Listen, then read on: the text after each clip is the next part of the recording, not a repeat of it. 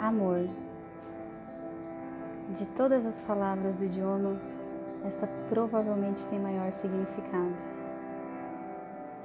Por ser tão básico para nossa alma, o amor se torna a essência preciosa que nos governa a vida. Como podemos encontrá-lo? Como mantê-lo? Como compartilhá-lo? E, superando o poder das palavras, surge a seguinte pergunta: O que é o amor? O amor, como poder, é algo que todos nós queremos e de que precisamos. Poucos consideram suficiente a quantidade que tem. Muitos vivem com medo dele. Quase ninguém o compreende. No entanto, todos procuram por ele. E quando o encontram, usam-no como medida de sua vida. O que é essa força misteriosa? Por que ela tem tanto poder sobre a nossa vida? O amor, força unificadora, aproxima e mantém relacionado aquilo que se aproximou.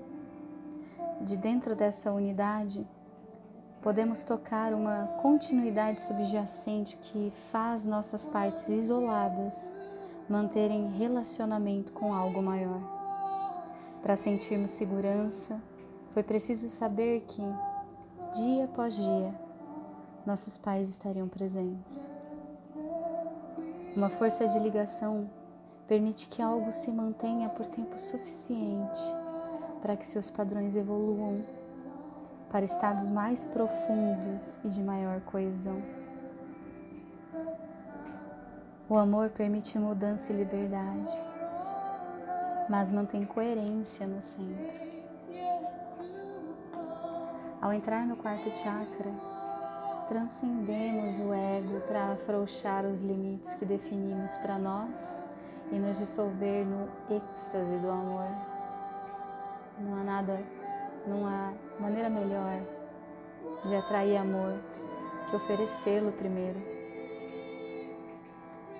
Como o amor é algo que todos nós queremos e de que precisamos, gravitamos em direção àqueles com quem nos sentimos seguros e apreciados. Oferecer essa segurança e aceitação aos outros é um convite para que o campo do amor floresça. Oferecer energia amorosa, seja na forma de cumprimentos verbais, de concordância empática ou de cuidados físicos, atrai retribuição em energia semelhante. Em geral, quem procura dinheiro ou poder está apenas buscando amor sob a forma de admiração ou reconhecimento. Ir direto ao reconhecimento pode ser uma forma de contornar alguns dos comportamentos menos funcionais que adotamos para obter amor. Para o crescimento pessoal, são fundamentais o amor e a aprovação, pois promovem a autoaceitação um passo necessário ao amor a si próprio.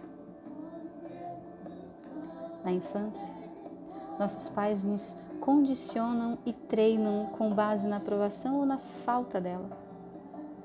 Esse retorno dá forma a nossas primeiras ideias sobre quem somos. Veja o que a Tati fez. Ela não é criativa? Isso forma um sistema de feedback positivo se eu lhe disser que hoje está bonito, você ficará contente, por exemplo. É muito provável que você também procure me dizer alguma coisa amável para retribuir. Então é essa que será a minha vez de te agradar.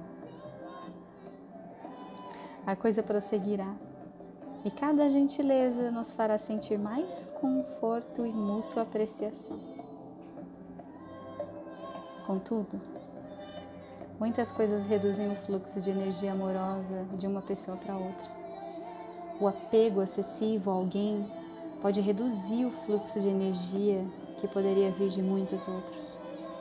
O ciúme reduz o fluxo do amor ao ditar a necessidade de que ele transcorra dentro de limites muito estreitos. A homofobia, o preconceito de idade e o racismo restringem o amor. Você não pode tocá-lo. Ele é do mesmo sexo. Ah, ela é velha demais. Qualquer uma dessas rotulações destrói a compreensão de unidade e de interdependência característica do chakra cardíaco. Se considerarmos o amor infinito e o abordarmos com abundância e não com escassez, veremos que na verdade ele se perpetua. Abrir o chakra cardíaco expande os horizontes do indivíduo para compartilhar a energia do amor. Pessoas de ambientes diferentes têm mais probabilidade de estimular o crescimento do que pessoas do mesmo meio. Quanto maior nossa compreensão, maior a capacidade para amar. O chakra cardíaco percebe o mundo em sua unidade e não em seu isolamento.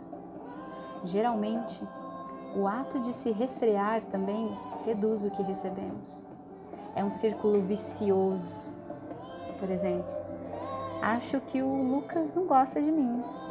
Provavelmente vai achar tolice eu lhe dizer que o admiro. Enquanto isso, o Lucas está pensando no quanto você é frio e distante. Quebrar o ciclo remove alguns bloqueios entre pessoas no nível do chakra cardíaco. Quando temos o poder do terceiro chakra, fica mais fácil dar o primeiro passo. Um dos medos mais básicos do ser humano é o da rejeição. Isso não surpreende, visto ser tão importante manter saudável o nosso núcleo a rejeição ameaça o equilíbrio interno e a autoaceitação. Se o chakra cardíaco é o integrador, a rejeição pode causar desintegração. Nosso sistema de feedback positivo entra em curto-circuito, entende?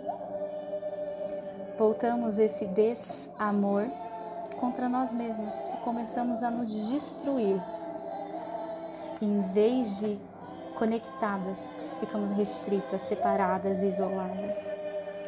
Para alguns é mais fácil viver totalmente sem amor do que correr o risco de se abrir, compartilhar e fracassar.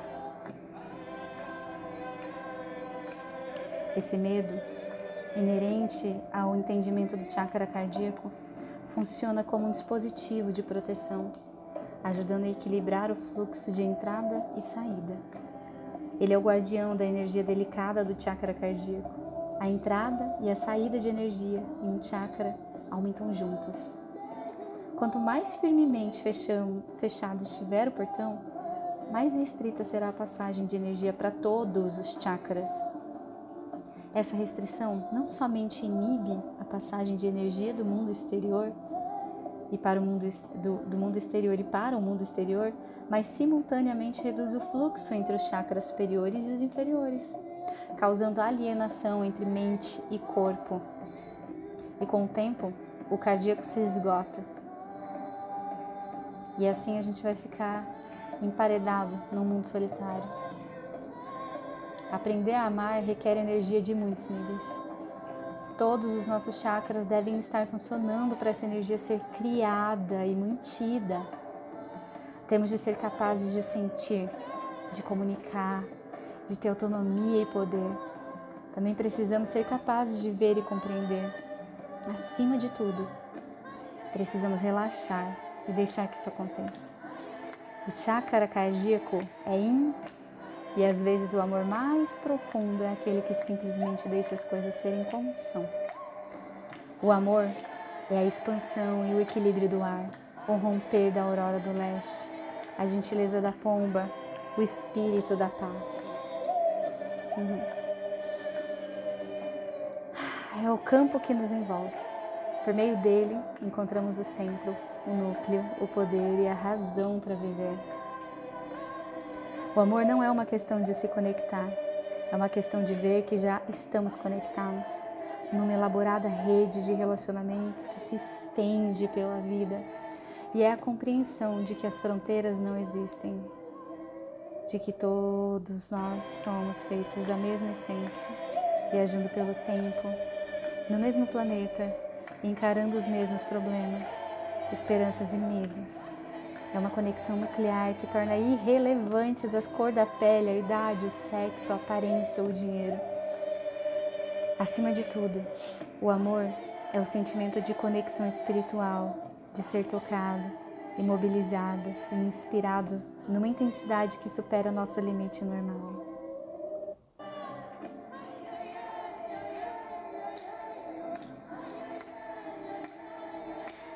Conexão com uma verdade fundamental. Está presente em toda a vida. É o cardíaco que nos liga uns aos outros. O amor torna sagrado o mundano e assim este recebe atenção e proteção. Quando perdermos o sentimento de conexão com a vida, privamos-nos do sagrado e deixamos de cuidar e proteger aquilo que nos nutre. Nós somos aquele amor, somos a força vital, a expressão, a manifestação, o veículo daquele amor. Por meio dele crescemos, transcendemos, triunfamos e nos entregamos para crescer novamente e ainda mais. Somos renovados, reduzidos e mais uma vez renovados.